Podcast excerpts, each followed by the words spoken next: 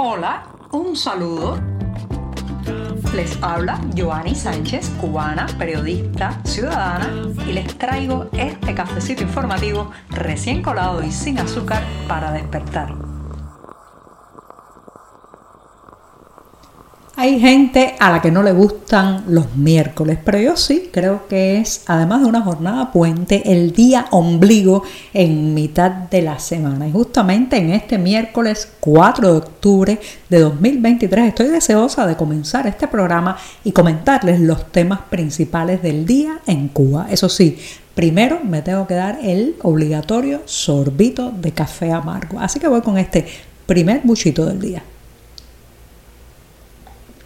Después de este cafecito sin una gota de azúcar, voy a ir con una noticia que lamentablemente es ese tipo de noticias que cada vez pues aparecen con más frecuencia en el panorama cubano. Un edificio multifamiliar ubicado en La Habana Vieja se derrumbó esta madrugada, la madrugada de este miércoles, y hasta el momento se ha confirmado la muerte de una persona y también se sabe que hay varias de ellas atrapadas bajo los escombros. Para colmo, el edificio eh, se derrumbó en varios momentos. En un primer momento, pues acudieron eh, los miembros del equipo de rescate y salvamento del Cuerpo de Bomberos de Cuba y estando en el interior del inmueble rescatando a las familias que viven allí en la calle Lamparilla 362 entre Villegas y Aguacate, estando en el interior pues se derrumbó otra parte del inmueble, lo cual eh, pues ha ocasionado daños también a estos rescatistas.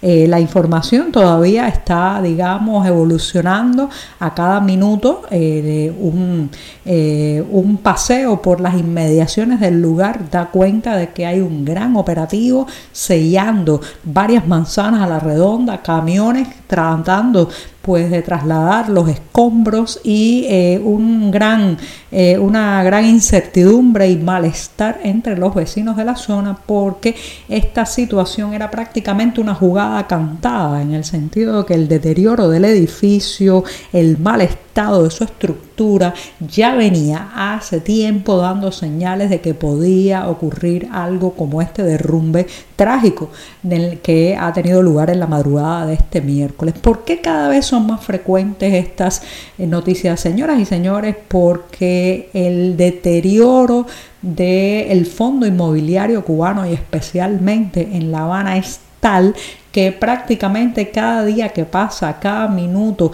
que se transcurre, pues esas estructuras están más a punto del colapso. Son décadas y décadas en que no solamente la falta de reparación, de pintura, eh, de renovación, sino también, lamentablemente, las familias han ido creciendo en el interior de esas casas sin poder obtener otro techo, otra manera de independizarse los hijos y los nietos, y entonces apelan eh, a, digamos, compartimentar los espacios, hacer las llamadas barbacoas, que son divisiones eh, en el espacio vertical, y todo eso fragiliza y va deteriorando también eh, a estos edificios multifamiliares. Así que lamentablemente son noticias que cada vez eh, pues se sienten y se escuchan con más frecuencia y lamentablemente parece que eso se agravará en los próximos meses y en los próximos años.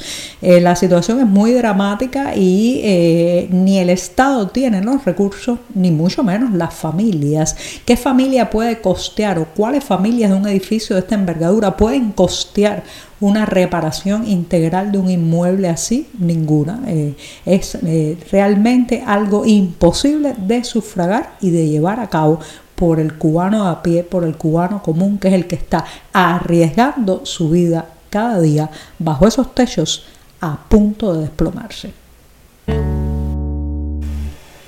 La historia de La Habana podría contarse también a través de sus carnicerías, estos locales que en su momento, allá en sus inicios, hace mucho tiempo, vendían desde carnes hasta embutidos o picadillos, bueno, pues son digamos, un símbolo de la decadencia actualmente de todo el comercio y también de el suministro de alimentos básicos para los cubanos. Recuerdo cuando era niña que existía prácticamente un módulo, digamos un estilo, un sello de las carnicerías habaneras muy típicas, se constituían con paredes, digamos, de azulejos o losas blanquísimas y brillantes, una amplia barra para despachar los productos, los ganchos donde se colgaban las piezas de carne, los grandes refrigeradores y las eh, máquinas contadoras, o sea, también la, estas para guardar el dinero, grandes, metálicas y sonoras que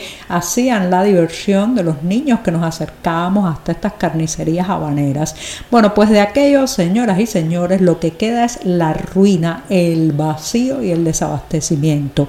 La mayoría de estas carnicerías, de estos locales estatales, porque fueron confiscados y nacionalizados en su momento, ahora tienen un cartel bien claro de que no hay frío, o sea, el sistema de refrigeración de los productos no funciona. De ahí que la gente tenga que correr como loca cada vez que se entera que han llevado algo a la carnicería, porque si no lo compra en las primeras horas y en el mismo día en que llega el suministro, pues se echa a perder porque no hay manera de refrigerarlo. Claro, hay que advertir que cada vez llega menos y cada vez pues estos locales que antaño fueron como el sello, un sello del comercio habanero, de eh, su carácter vibrante y también del respeto al cliente, bueno, pues estos lugares se han convertido en espacios cuasi vacíos donde ni los gatos quieren estar porque allí comida lo que es comida, proteína lo que es proteína, carne lo que es carne, no hay.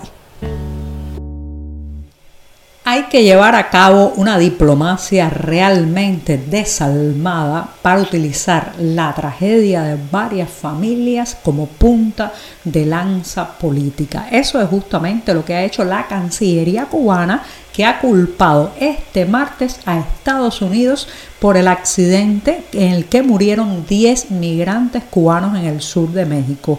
Ha llamado a Washington también a eh, tomar o adoptar las medidas necesarias para evitar sucesos similares. Esta declaración por parte del Ministerio de Relaciones Exteriores de Cuba habla de que ha habido un éxodo sostenible, con un crecimiento sostenible de cubanos en los últimos años, específicamente en los últimos meses, y asegura que todo esto es responsabilidad de Estados Unidos que, bueno, promueve el tráfico ilegal de migrantes y además de eso, bueno, pues eh, da, digamos, facilidades o privilegios a los migrantes de la isla para lograr ingresar en su territorio y obtener después la residencia. Señoras y señores, hay que ser un verdadero truán desde el punto de vista diplomático y político para echar la responsabilidad del éxodo cubano fuera de las fronteras nacionales. Todo el mundo sabe que esa gente se va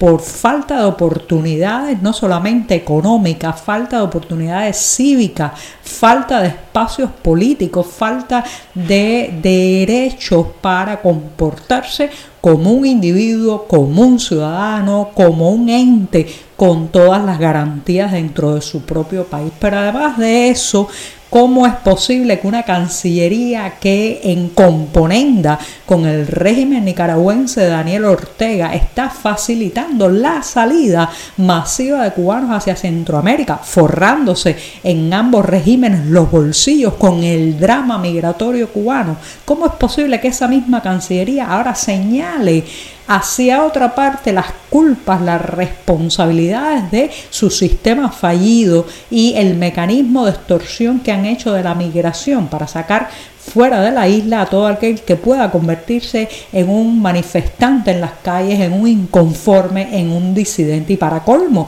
además disfrutar después de las remesas que mandan esos migrantes.